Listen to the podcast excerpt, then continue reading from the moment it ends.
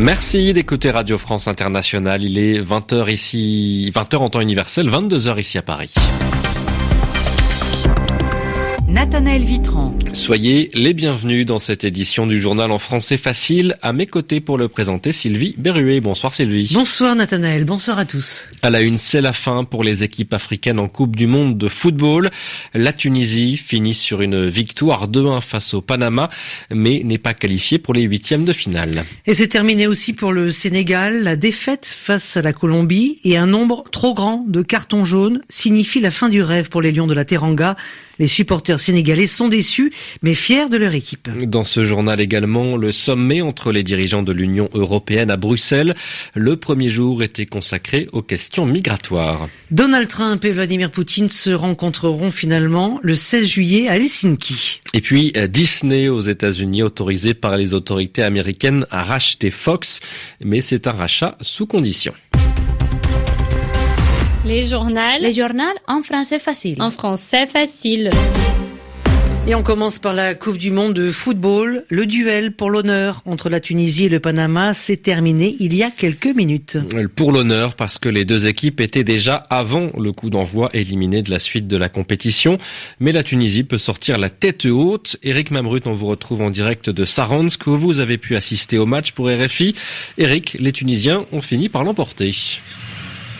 Oui, une victoire méritée pour les Aigles de Carthage face au Panama, même si elle a été compliquée aller chercher malgré une nette domination en, première période. Et eh bien, elles se sont trouvées menées au score par le Panama, buteur euh, sur un but euh, inscrit contre son camp par euh, Yacine Meria sur une frappe de José Luis Rodriguez, la seule action panaméenne de cette première période. Mais malgré ce coup du sort, les Aigles de Carthage n'ont pas renoncé. Ils sont repartis de plus belle au retour des vestiaires et la récompense est arrivée juste après avec un beau mouvement. Naïm Sliti, Wabi Kazri conclu par Fakreddin Ben Youssef pour l'égalisation dans la foulée.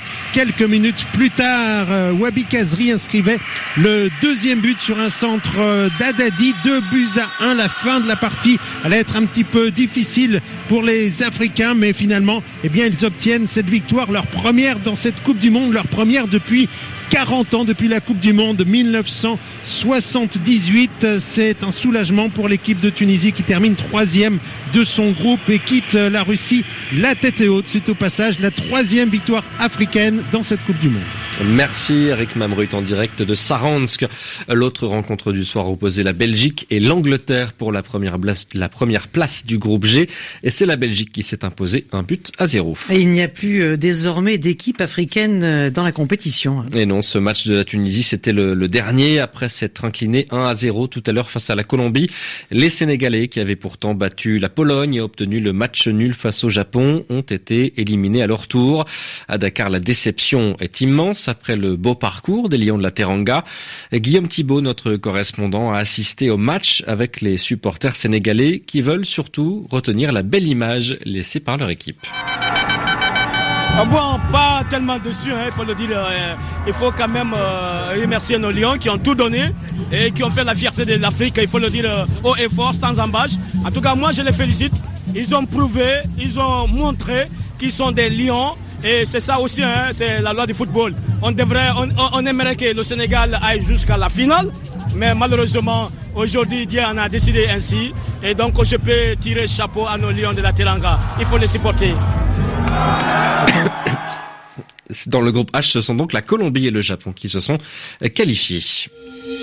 Le journal en français facile. Les dirigeants européens réunis en sommet à Bruxelles pour deux jours. La deuxième journée sera notamment consacrée au Brexit, à la sortie programmée du Royaume-Uni de l'Union européenne. Mais ce mercredi, c'est de la politique migratoire de l'Union qu'il était question. les arrivées de migrants en provenance de la Méditerranée ont très très largement diminué. Mais la crise migratoire est devenue une crise politique. Anastasia Becchio, on vous retrouve en direct de Bruxelles. Anastasia, un progrès peut-être à l'issue de cette première journée. Pourraient assouplir leur position.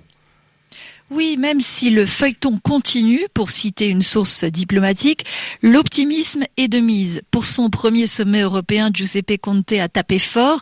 D'entrée de jeu, le Premier ministre italien a prévenu qu'il ne signerait pas les conclusions du sommet s'il n'obtenait pas plus de solidarité de la part des Européens dans le dossier migratoire. Des réserves qui ont poussé les présidents du Conseil et de la Commission européenne à annuler ce soir leur traditionnelle conférence de presse. Giuseppe Conte reproche à ses voisins de laisser son pays gérer seul les arrivées de migrants. Après avoir rencontré les quatre dirigeants du groupe de Visegrad tenant d'une ligne dure, puis le chancelier autrichien, Emmanuel Macron s'est de nouveau entretenu tout à l'heure avec Giuseppe Conte. Un tête-à-tête qui aurait été productif selon une source diplomatique française. L'Italie est d'accord sur les termes appelés à figurer dans les conclusions du Conseil européen. L'Espagne, Malte et les Pays-Bas y sont également favorables. L'Autriche en partage, elle, les grandes lignes. Le texte pourrait faire mention de l'idée évoquée par Paris de centres contrôlés et non plus fermés, comme cela a été présenté dans un premier temps sur le territoire européen. L'objectif serait d'y examiner rapidement les demandes d'asile, répartir ensuite les réfugiés et renvoyer les migrants économiques. Seuls les pays volontaires pourraient accueillir de tels centres. Jusque-là, la Grèce et l'Espagne s'y sont dites favorables. Anastasia Becchio, envoyée spéciale à Bruxelles. Merci. Et autre sommet très attendu, celui qui doit réunir Donald Trump et Vladimir Poutine. Ce sera la première fois que le président américain et le président russe se rencontreront en tête à tête depuis l'élection de Donald Trump en 2016. Et une date a été choisie, ce sera le 16 juillet. Une date et un lieu, ce ne sera ni aux États-Unis ni en Russie, mais en terrain neutre. Et c'est la ville d'Helsinki, la capitale finlandaise, qui a été choisie à quelques semaines des élections de mi-mandat aux États-Unis et alors que la Russie est toujours soupçonnée de chercher à influencer le processus électoral américain. Cette rencontre sera suivie avec beaucoup d'attention. En Russie, l'historien et militant des droits de l'homme Yuri Dmitriev a été arrêté ce mercredi. Une arrestation trois mois après avoir été acquitté par la justice. Yuri Dmitriev, 62 ans, fait l'objet d'une nouvelle enquête pour violence à caractère sexuel. Il risque jusqu'à 20 ans de prison. Étienne Bouche. Début avril, Yuri Dmitriev avait été libéré après avoir passé un an en détention provisoire. L'historien avait été acquitté des accusations de pédopornographie, une décision rare qui avait alors rassuré les militants des droits de l'homme. Dmitriev avait par contre été reconnu coupable de détention illégale d'armes et pour cela condamné à deux ans et demi de contrôle judiciaire. Ce mois-ci pourtant la justice russe est revenue à la charge. Il y a quelques jours le jugement a été annulé et ce mercredi Yuri Dmitriev a de nouveau été arrêté, cette fois dans le cadre d'une enquête pour violence à caractère sexuel. C'est ce qu'affirme le comité d'enquête de Karélie, région du nord de la Russie, frontalière de la Finlande. En Carélie, Yuri Dmitriev dirige l'antenne régionale de Mémorial, la principale organisation russe de défense des droits de l'homme. C'est un historien reconnu, spécialiste de la terreur stalinienne. Il a répertorié 40 000 noms de personnes disparues en Carélie durant cette période, un travail de recherche étalé sur 30 ans. Ses soutiens expriment leur inquiétude et estiment que ces poursuites visent à l'intimider. Étienne Bouche, Moscou, et on termine par le feu vert des autorités américaines de la concurrence qui autorise à racheter la majeure partie du groupe Fox. Qui autorise Disney, oui j'ai oublié un mot, Disney qui pourrait s'emparer par exemple des studios de cinéma 20th Century Fox de la chaîne nationale Geographic et de ses parts dans le groupe britannique Sky.